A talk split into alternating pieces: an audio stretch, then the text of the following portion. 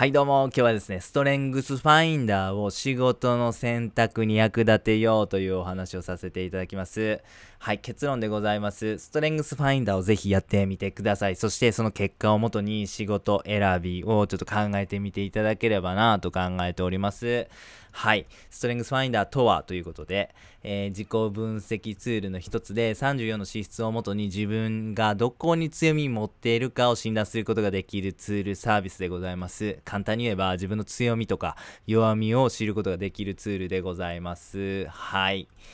えー、なぜストレングスファインダーをせなあかんねんと、めんどくさいわ、そんなもんやりたないわ、という方もいらっしゃると思います。なぜするのか、それはですね、人はそれぞれ違う特性、資質を持っているからでございます。いや、そらそや、そんな当たり前お前に言われるまでもないわ、もう知っとんねん、ボケっていうことやと思うんです。皆様が今お思いになってるのは。まあでもですよ、まあそれは自分があの他人とは全然違うということを知っていてもですね、じゃあ果たして自分が何が得意なのかということは皆様ご存知ですか？多分知らない人が多いと思うんですね。そんなあなたにストレングスファインダーでございます。自分のの得意を知り、そしてキャリアに生かすことができるからなんですね。ストレングスファインダーの話をする上でちょっとね、仏教の話させてください。これがですね、あの、結構ストレングスファインダーをする理由としてね、いい感じやなと思うんです。はい。仏教にはですね、〇〇第一って呼ばれるこう考え方があるんですね。あの、例えばモガラーナであればね、陣痛第一って呼ばれてたんです。はい。つまりモガラーナはこの陣痛力、まあ、なんか超能力的なことですかね、現代で言うと。まあ、それをね、使うのがどの弟子よりも優れてたんです。だから、から陣痛が第一に優れている、陣痛第一っていう風に呼ばれてたわけです。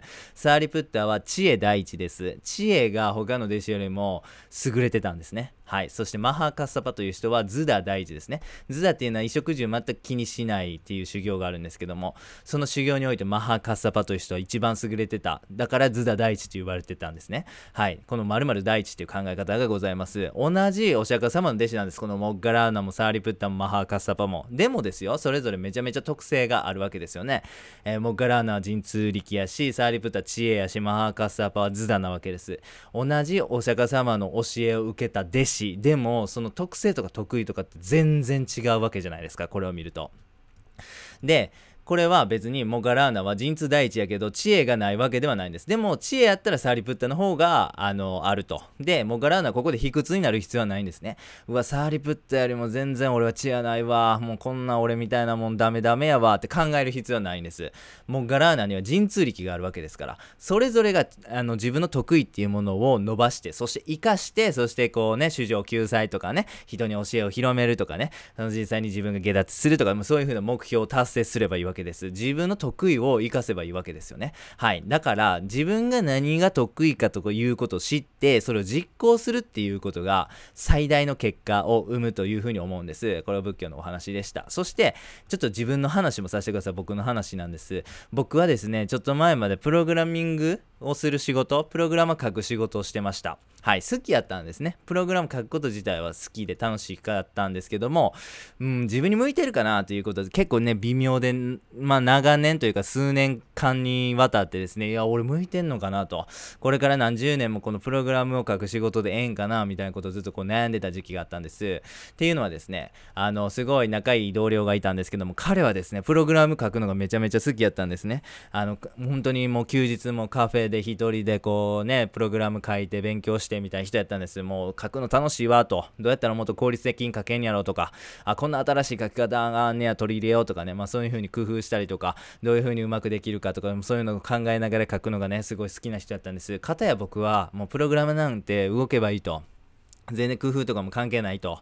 もうその納品して全然バグなくて、あの、クレームこうへんかったらええわっていう風なメンタリティで仕事してたんですよね。はい。で、そんな状況があって、まあ10年後のことちょっと想像してみたんです。彼と僕10年後どうなってるかなと。これえげつない差が生まれてるなということはもうね、もう容易に想像できたわけです。もうゾッとしましたね。もう向いてない向いてないと。この向いてないプログラムを書く仕事、プログラマーとして戦っていくなんて俺に何のメリットもないぞと。絶対彼に勝たれへんやんかと。うん、それやったらほんまここで別に頑張る必要ないなということで僕は仕事を変えたんですね。はい。で、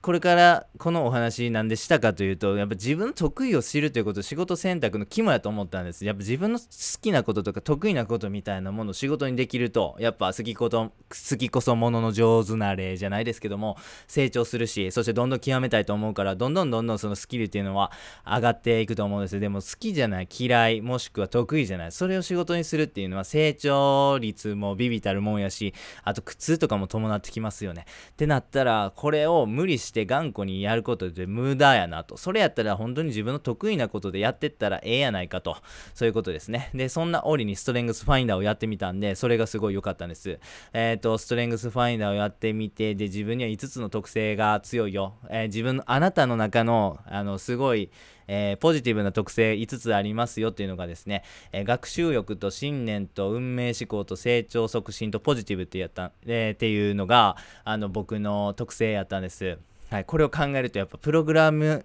プログラマーとしての特性あまりないなと。まあ確かに学習力っていうのはあるんですけども、まあ、あまり他の指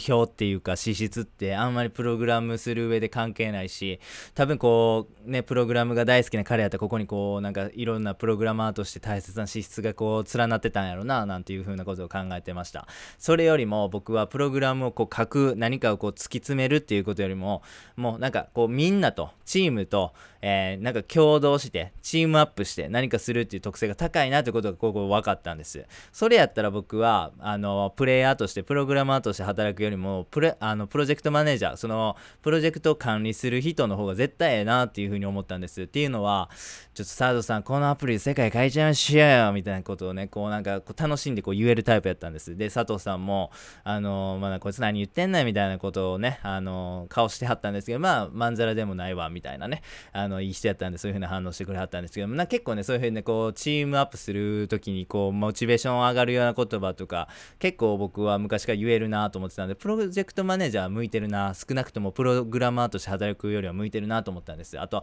アイディアを考えることも好きやったしプランナーとしてももしかしたら、えー、特性あるかなというふうに思ったんです。そういうふうなことを知れるっていうのも知れたっていうのもストレングスファインダーがあったからなんですよね。ありがたいと。はいそういうことでございます。人はそれぞれ違う資質を持っている。それを知るっていうことがすごい仕事を選択する上で有利やなと。だからぜひストレングスファインダーをやっていただきたいなと思ってます。そしてストレングスファインダーをやったあの感想をちょっとご紹介したんですけどもやっぱり自分にはプログラム向いてなプログラマー向いてなかったところですね。はい。プログラマーが多分持つべき資質とか特質って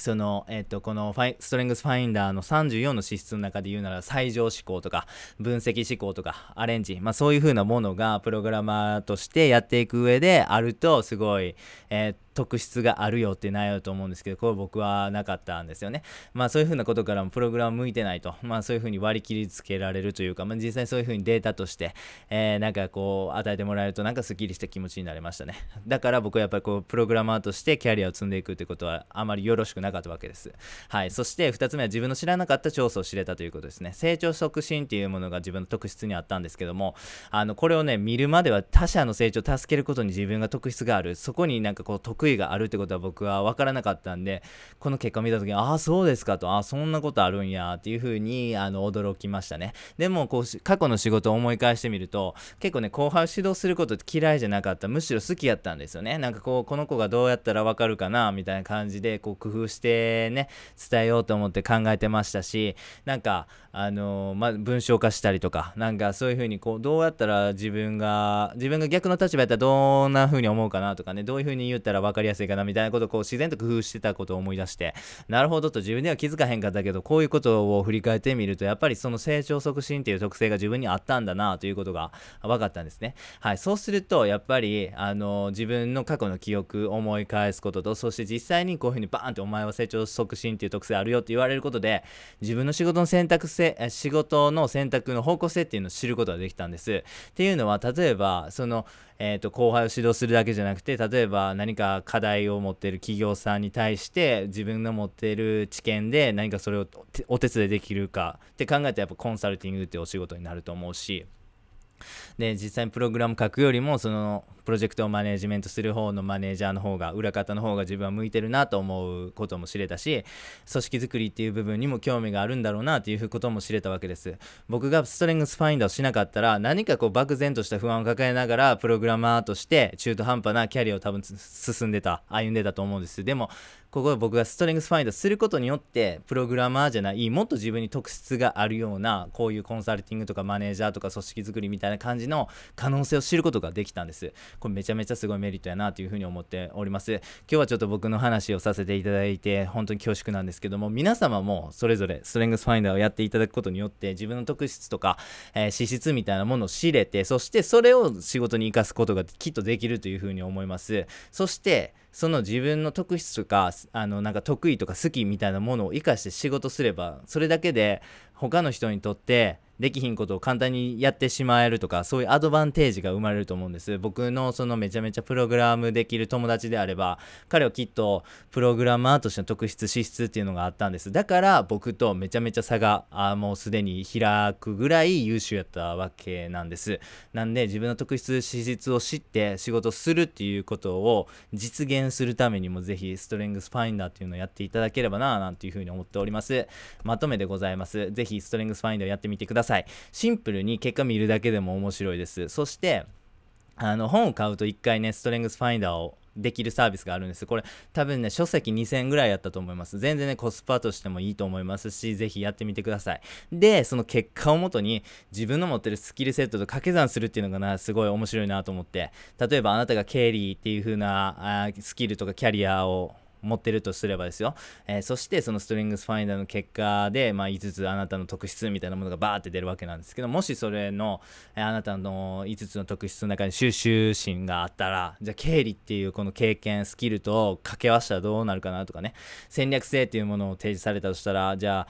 えー、経理と戦略性なんかどういう風な方向性どういう風な仕事とかどういうビジネスとかどういうソリューションができるかなとかなんかそういう風にですねなんかこう自分の持ってるスキルセットと、えー、その特質みたいなものを掛け算するとなんか新しいね考え方とかやり方みたいなのが生まれてくると思うんで非常に楽しいかなと思います。本当にねあのやって損はないと思いますしあの早やるのが早ければ早いほどいいなというふうに考えておりますんで、ぜひ興味ある、えー、ある興味がを持たれた方いらっしゃいましたら、ぜひやっていただければなと思っております。本日は以上です。ありがとうございました。